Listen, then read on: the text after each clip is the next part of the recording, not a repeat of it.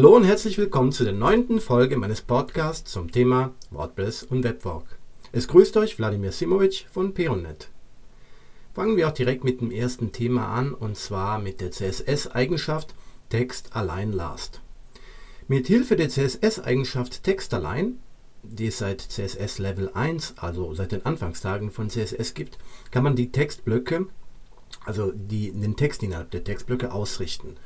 Linksbündig, zentriert, rechtsbündig und natürlich als Blocksatz. Das dürfte den allermeisten von euch bekannt sein. Vielfach hat man in der grauen Vorzeit das Text-Align Center auch dazu verwendet oder besser gesagt entwendet, um für diverse Internet Explorer Versionen die Div-Blöcke zu zentrieren. In CSS 3 ist eine weitere Eigenschaft hinzugekommen und mit Text-Align Last kannst du die letzte Zeile eines Textabsatzes beeinflussen. So könnte man zum Beispiel Absätze in der Sidebar mittels Text-Align und Justify ausrichten, also Blocksatz ausrichten. Und mit Text Align Last Center könnte man dann zum Beispiel die letzte Zeile des jeweiligen Absatzes dann zentrieren. Üblicherweise endet die letzte Zeile ja linksbündig.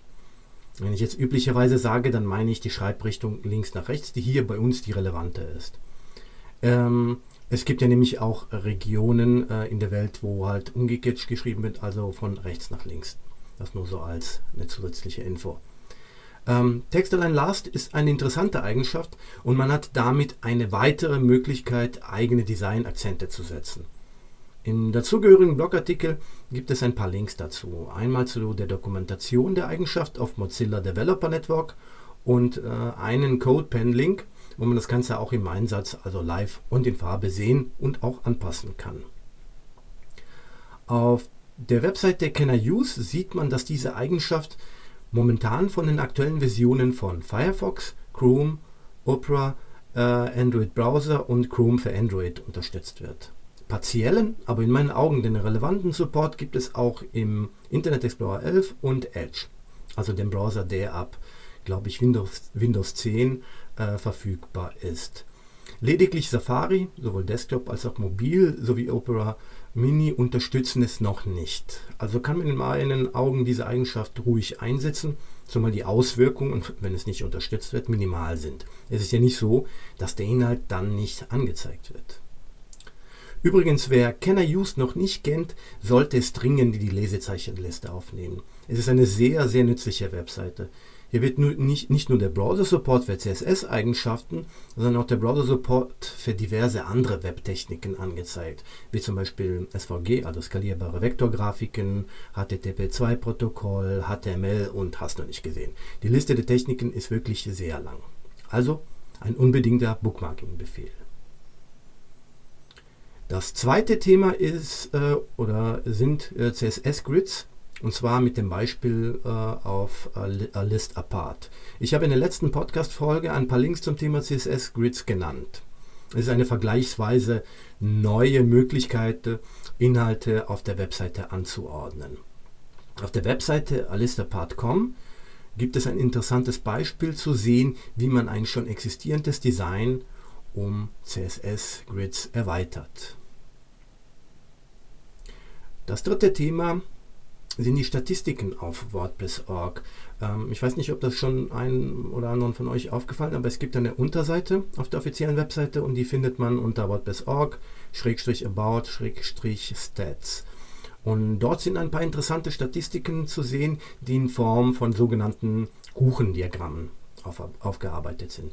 Es befinden sich dort vier Diagramme. Im ersten wird über die Verteilung der WordPress-Versionen informiert. Im zweiten Diagramm gibt es Infos zu den verwendeten PHP-Versionen auf den Servern, äh, auf denen WordPress installiert ist. Im dritten Diagramm das gleiche über die eingesetzten Datenbanken. Und im letzten Diagramm erfährt man etwas über die äh, Sprache der Nutzer. Ich schaue mir jetzt das nur mal kurz an und es sind, sind ja so ein paar interessante Infos zu sehen. Zum Beispiel ist es ja so, dass momentan auf 49% der Installationen WordPress 4.7 installiert ist. Auf 12,3% der Installationen läuft äh, WordPress 4.6. Auf 9,3, also knapp 10%, 4.5. Auf 7,7% läuft 4.4 und so weiter. Das geht so runter bis äh, 3.7, 3.8, auf sogar Versionen 3.5 laufen äh, etwa 1,7% der Websites. Was hört sich zwar erstmal schlimmer an, als es ist, aber man darf nicht vergessen, wenn man sich das Release-Archiv anschaut, dann werden bis runter zum Zweig 3.7 die WordPress-Installation mit Sicherheitsupdates versorgt. Wenn man sich die PHP-Versionen anschaut, dann sieht man, dass momentan ein größtes Stück, äh, Stück des Kuchens natürlich auf die Version 5.6 entfällt. Das heißt, äh, 37% der WordPress-Installationen äh, werden mit WordPress, äh, nicht mit WordPress, sondern mit PHP 5.6 betrieben. Der nächstgrößere Kuchenstück ist, fällt auf PHP 5,4. 5.4. Äh, damit werden etwa 21,8% der Websites betrieben. Und 14% werden mit äh, PHP 5.3 und PHP 5.5 auf 13,5% der Installationen. Lediglich 7,5% der Installationen werden mit PHP 7 betrieben. Also hier ist es wirklich noch Nachholbedarf und PHP 7.1, wo zum Beispiel äh, unsere Webseite drauf läuft, äh, das ist nicht mal ein Prozent der WordPress-Installation. Also hier ist wirklich, muss man schon sagen, einiges am Nachholbedarf. Ähm, wie schaut das bei den Datenbanken, bei den MySQL-Versionen? 44,9% läuft mit MySQL 5.5. 5.6, da sind knapp 37% und die mh, neueste Version von MySQL ist 5.7. Äh, es ist auch unter ferner Liefen nur mit 3,5 3%. Und dann WordPress unterstützt auch andere Datenbanken, wie zum Beispiel die MariaDB. Das sind aber nur sehr wenige, die damit betrieben werden. Die Version 10 ist 2,8% und 10.1 1,5%. Also der allergrößte Batzen entfällt auf MySQL 5.5. Dann kommen wir zum vierten Diagramm. Das finde ich natürlich äh, spannend, weil es ja weniger mit der Technik zu tun hat. Also es ist nicht so technisch. Äh, und zwar 50,8% der WordPress-Installationen werden mit der US-Version betrieben. Dann, wenn man das noch dazu zählt, dass etwa 3% mit der Englisch-UK-Version, also äh, Version für Großbritannien, und 0,5% mit äh, der kanadischen Version äh, betrieben wird, dann ist das eindeutig zu sehen, dass die englische Sprache WordPress bei weitem dominiert. Der zweitgrößte Kuchenstück äh, entfällt auf Japanisch mit nur 5,9%.